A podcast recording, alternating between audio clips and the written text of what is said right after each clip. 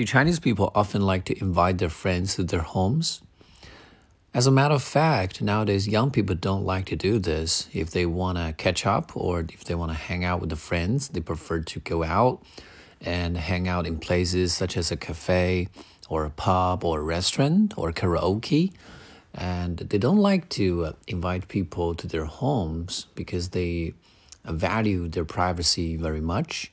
However, um, our father's generation um, seem to be uh, very interested in this activity. It's a very common practice.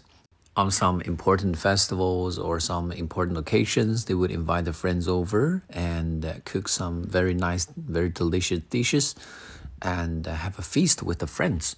So I suppose you can't overgeneralize and say that you know people all over China like to invite their friends home.